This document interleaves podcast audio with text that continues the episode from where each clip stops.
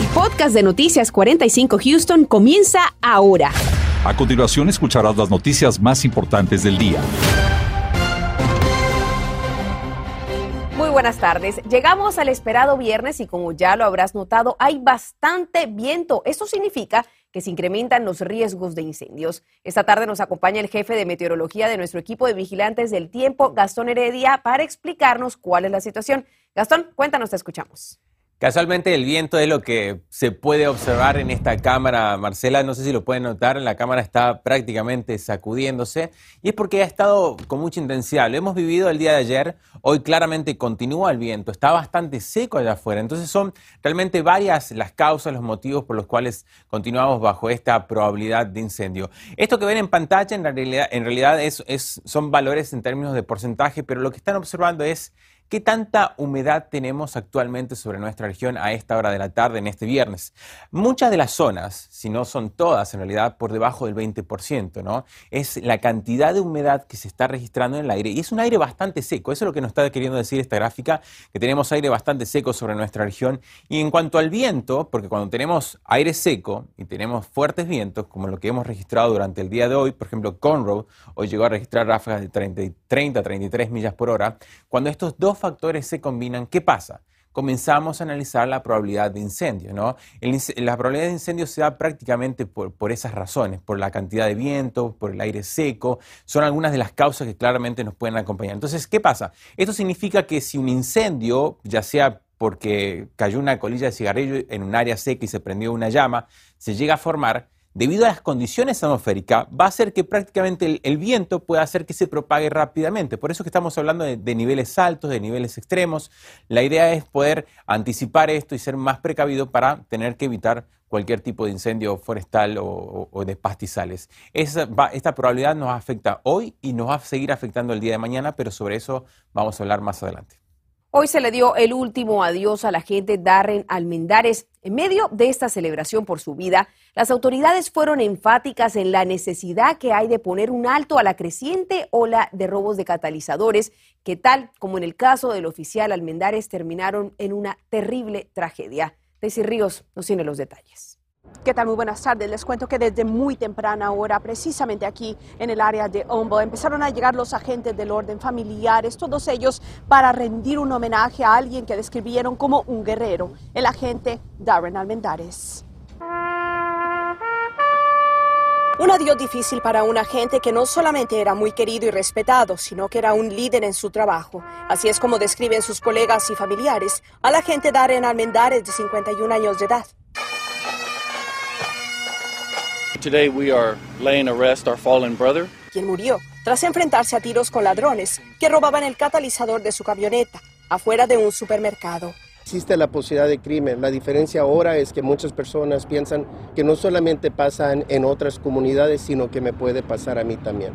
Si le puede pasar a un oficial que tiene el entrenamiento y todo, le puede pasar a cualquiera. Entonces tenemos que estar seguros de que seguimos manejando todo en una manera positiva, estratégica. El alguacil del condado Harris Ed González habló antes de la ceremonia. Dijo que el problema por el robo de catalizadores debe parar y buscan cambiar las leyes para que los responsables paguen por estos crímenes. Tenemos a tres personas que están presos en este momento. Ah, no sé si los investigadores han identificado a alguien más, pero sabemos que habían tres principales. Sabemos que el sistema de justicia criminal aquí con las fianzas y todo en este momento no es muy ah, eficaz, no es ah, tal vez lo mejor que pueda hacer y habrá amplio tiempo para, para realmente seguir viendo cómo podemos mejorar ese sistema. Esta medida es apoyada por el comisionado Adrián García, quien dijo que se han comprometido a buscar justicia para quienes han muerto en la comisión de crímenes violentos. Entregarles a ellos los recursos financieros que necesitan para hacer el deber. Y eso es lo que hemos hecho. Durante mi tiempo, yo tengo mucho orgullo que por mi tiempo como comisionado, yo le he entregado al alguacil y a los constables el dinero, más dinero más bien, que ellos han recibido antes que yo era eh, comisionado. El agente de 51 años de edad era parte de la oficina del sheriff del condado Harris desde hace 23 años como investigador de crímenes automovilísticos. Mientras se dio el último adiós, los familiares y amistades de la gente Almendares pidieron que ese caso no quede en la impunidad y que los tres sospechosos en la muerte de la gente paguen por lo que hicieron. Reporto para Noticias Univisión 45, Daisy Ríos. La policía de Houston nos informa de un tiroteo mortal que cobró la vida de una mujer en la calle Willow Bend. La información preliminar nos indica que la mujer fue encontrada dentro de su vehículo en el lado del conductor. En este momento tenemos solo información preliminar y es poco lo que podemos decir al respecto. No podemos revelar muchos detalles de la víctima, solo que es una mujer afroamericana en sus 30 años. La investigación apenas comienza y por supuesto estaremos muy atentos. La familia de Diamond Álvarez toma cartas en el asunto y pide justicia tras la negativa de la Junta de Fianzas del Condado Harris de incrementar el cobro de las mismas al 10%. Hoy justamente llegaron hasta la oficina de la fiscal del condado Harris. Gabriel Preciado nos tiene el recuento. Estoy cansada de no tener vida, de no poder seguir en lo que cabe normal. Mi luto, llevar mi luto, llorar, no puedo. La señora Machado señala que debido a la falta de acción por parte del Comité de Fianzas, hoy no puede enviar a su hijo a la escuela tras seguir siendo amenazados y no está dispuesta a perderlo. Esa medida no pasó porque personas como Kim Ogg no votaron ni a favor ni en contra. Por ello, envían un mensaje a la fiscal del condado y al comité de fianzas, ya que el próximo 13 de abril tendrán una nueva audiencia y esperan que ese 10% sea aprobado para hacer justicia en el caso de Diamond Álvarez, que murió el pasado 11 de enero al suroeste de Houston tras recibir 22 impactos de bala presuntamente a manos de Frank de León, acusado en los hechos y quien está libre al pagar una fianza de 250 mil dólares. El mes pasado no aprobaron, no votaron para la reforma de fianzas. Es importante que ellos hagan su trabajo, que no se abstengan y que voten. Porque Kim Ogg no votó el mes pasado, se abstuvo. Nos comunicamos entonces a la oficina de la fiscal para cuestionar por qué quien la representó en dicha reunión no votó al respecto y nos enviaron este comunicado. Necesitamos una solución real en la que delincuentes violentos son liberados repetidamente y existen serias dudas legales sobre si la regla local propuesta puede incluso aplicarse legalmente. Nuestro deber es proteger al público y la mejor manera de hacerlo es que una ley de Texas requiera un estándar del 10% aquí y en todas las partes del estado, señaló Danish Schiller, portavoz de la oficina de la fiscal de distrito del condado Harris. Por su parte, la familia de Diamond Álvarez hizo un llamado para que nuestra población, la ciudadanía que quiera acompañarlos, esté presente el próximo miércoles 13 de abril a la una de la tarde en el 1001 de Preston, en las instalaciones donde se ubica la Corte de Comisionados, para hacer llegar su sentir y lograr que este 10% mínimo requerido sea aprobado. Para Noticias Univisión 45, Gabriel Preciado. Y si desde ya estás buscando actividades para las vacaciones de verano, hay un nuevo campamento que podría ser la solución para tus hijos. Y este mes es de la concientización sobre el autismo. Veremos qué dicen los expertos sobre cómo identificar. Esta tarde le cuento cómo lucen los niveles de polen de árbol en nuestra comunidad y también la recomendación que tienen expertos si es que usted busca estar al exterior. Continuamos con el podcast de Noticias 45 Houston. Muy pronto comenzarán las vacaciones de fin de año y desde ya hay muchos padres que se están preguntando las actividades que pueden hacer con sus hijos para este verano. Tenemos muy buenas noticias porque tienes que prestar mucha atención a lo siguiente. Este verano el Precinto 2 estará organizando un campamento de verano llamado Kids Together. E-, empieza el 13 de junio y va a durar siete semanas y no tienen que ser todas las siete semanas, se pueden registrar por semana o todo el campamento completo y a las actividades va, a ser hasta adentro de los centros comunitarios, van a haber viajes a los, a los, museos, van a poder ir a pescar, ah, van a estar visitando diferentes parques del precinto 2, que tenemos parques para más información puedes llamar al 713-274-2222 o también ingresar a la página web que estamos viendo en pantalla. El mes de abril es el mes de la concientización sobre el autismo. Según cifras recientes, del 25 al 50% de los niños con esta condición tienen problemas para desarrollar el habla. Esta tarde, Jessica Bedoya nos habla de la importancia de la detección temprana de esta enfermedad. Con determinación y trabajo arduo los invito a que sigan sus sueños. Ese fue parte del discurso de graduación de Luis Luna, estudiante con autismo que se graduó con honores y ahora ya acude a la universidad. Su madre Judith siempre estuvo detrás de él y sus otros dos hijos también diagnosticados con autismo. Dice no ha sido fácil. Yo tengo que hacer como una abogada por ellos para saber qué es lo que más necesitan, este, como en la escuela, a la comida, qué les duele, porque a veces no nos pueden decir qué les duele. Entonces, como madre, tenemos que nosotros estar allí constantemente si podemos, ¿verdad? Aunque al principio el diagnóstico de su hijo no fue favorable. Porque autismo tiene sus categoristas de que, ok, no puede hablar.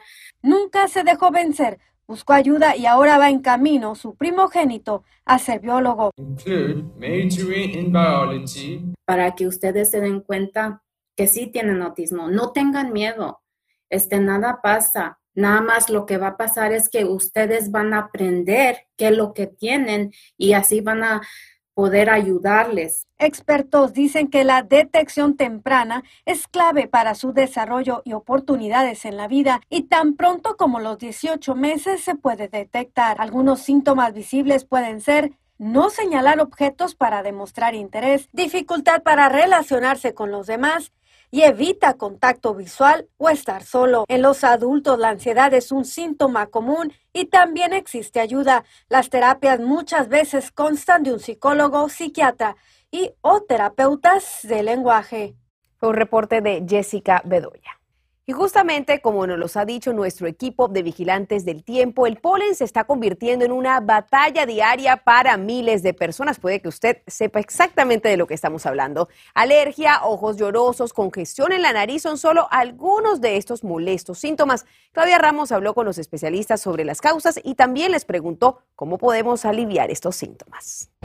Y en Houston el conteo de polen de árbol es tan elevado que incluso puede observarlo en los vehículos que están estacionados aquí. Ayer se registró el conteo más alto en la historia reciente de Houston, un puntaje de 10.742. Hoy viernes se registra en los 6.642. Eso quiere decir que continúa elevado y en su mayoría esto podría provocar complicaciones más severas en personas con problemas respiratorios preexistentes. Pero en personas que tienen asma, en personas que tienen alergias muy graves, en particular los pacientes con asma, eh, las alergias pueden provocar una tos, una tos seca, les puede provocar que se sienten cortos de respiración, pero también el polen puede afectar la piel de alguna gente y alguna gente puede desarrollar una alergia de la piel que les da comezón o picazón.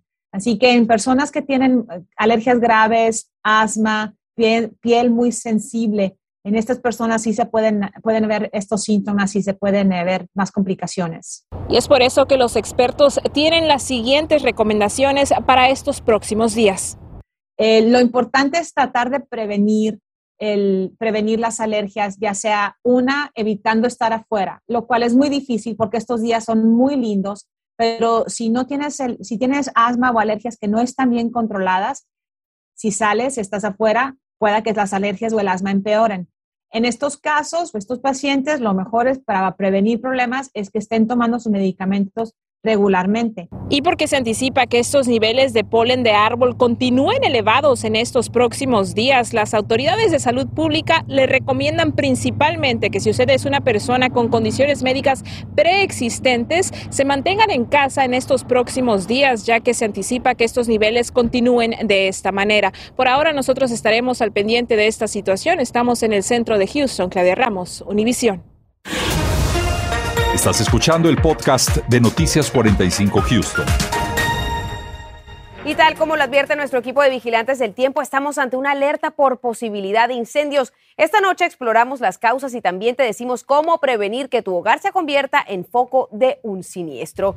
Y poco a poco los trabajadores de la salud comienzan a regresar a sus labores. Este ha sido uno de los sectores más impactados en la pandemia. A las 10 veremos si hubo alguna razón en específico para que estos empleados decidieran dejar sus puestos de trabajo.